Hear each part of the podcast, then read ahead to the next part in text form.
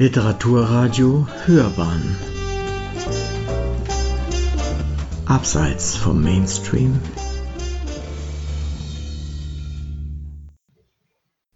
Sternenhimmel Andrea saß im Gras und fühlte sich getröstet. Vom Hügel aus hatte sie eine weite Sicht auf das fränkische Seenland. Dort war sie oft mit ihren Kindern gewesen. Mal waren sie hier gewandert, mal hatten sie kleine Fahrradtouren um den Altmühl und den Brombachsee unternommen. Wie glücklich waren sie gewesen. Einmal hatte sie die Dunkelheit überrascht. Wie hatten sie über die unendliche Weite des Sternenhimmels gestaunt.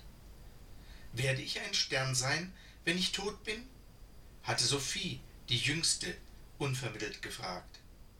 Vielleicht, hatte Andrea ihrer Tochter geantwortet.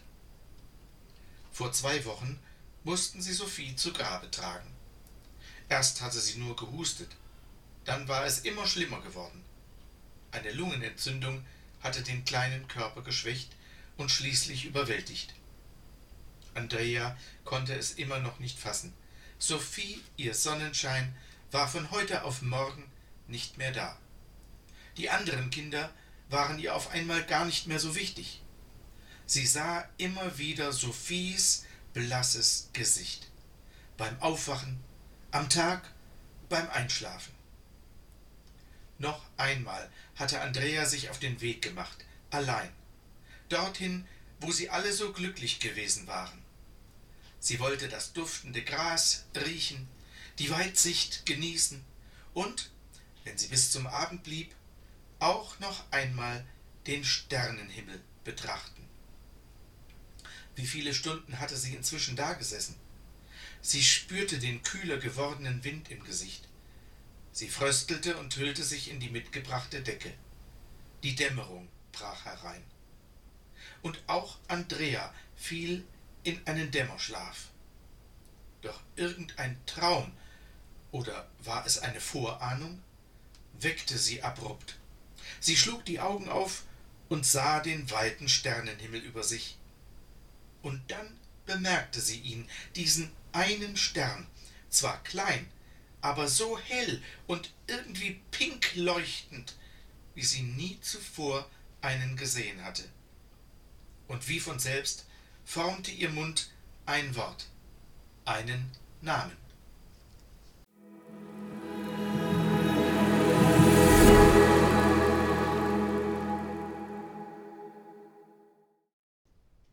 Nürnberger mit Piep.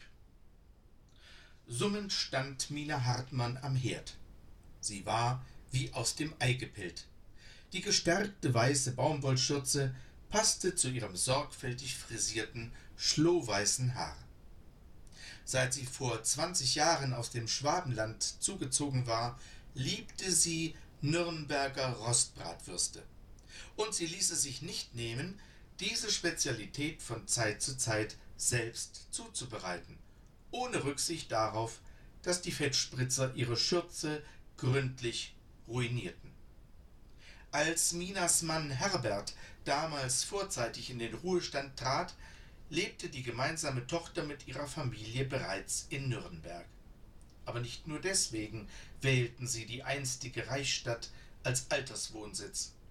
Auch das besondere Flair hatte es Mina und Herbert angetan. Sie bezogen eine Dreizimmerwohnung im elften Stock eines Hochhauses. Von dort hatten sie einen herrlichen Ausblick über die Altstadt und bis zum Moritzberg, dem Nürnberger Hausberg. Ihr Refugium, wie sie ihr Wohneigentum nannten, richteten sie sich altersgerecht ein. Als geborener Tüftler und leidenschaftlicher Heimwerker setzte Herbert in allen Räumen seine Vorstellungen von einer zeitgemäßen technischen Ausstattung um. Seine Frau war ihm dabei keine große Hilfe, denn technische Zusammenhänge interessierten sie wenig. Minas Reich war die Küche, in der sie nach Herzenslust brutzeln und ausprobieren konnte, wonach ihr gerade der Appetit stand. Seit Herberts Tod Wenige Jahre nach dem Umzug blieb die Küche jedoch meistens kalt. Mina traf sich regelmäßig mit anderen alleinstehenden Damen zu einem späten, aber reichlichen Frühstück in einem Café in der Nachbarschaft. Das Mittagessen ließ sie danach ausfallen und gab sich lieber einem ausgiebigen Mittagsschlaf hin. Zur Kaffeezeit war sie wieder hellwach, denn im Fernsehen begannen ihre Vorabendserien, von denen sie keine Folge verpassen wollte. Eine Ausnahme von der täglichen Routine bildeten die Besuche ihrer Tochter und ihrer Enkelkinder. Wenn sich solch ein Besuch ankündigte, stand Mina wieder in der Küche, um großen wie kleinen Schleckermäulern eine Gaumenfreude zu bereiten. Und weil Mina gern vorausdachte, bemaß sie die Mengen großzügig. So hatte sie genug übrig zum Einfrieren in kleineren Portionen. Heute war es wieder einmal soweit. Mina hatte alle Beilagen vorbereitet, mit denen sie ihre Lieblingsspeise Nürnberger Rostbratwürste garnieren wollte.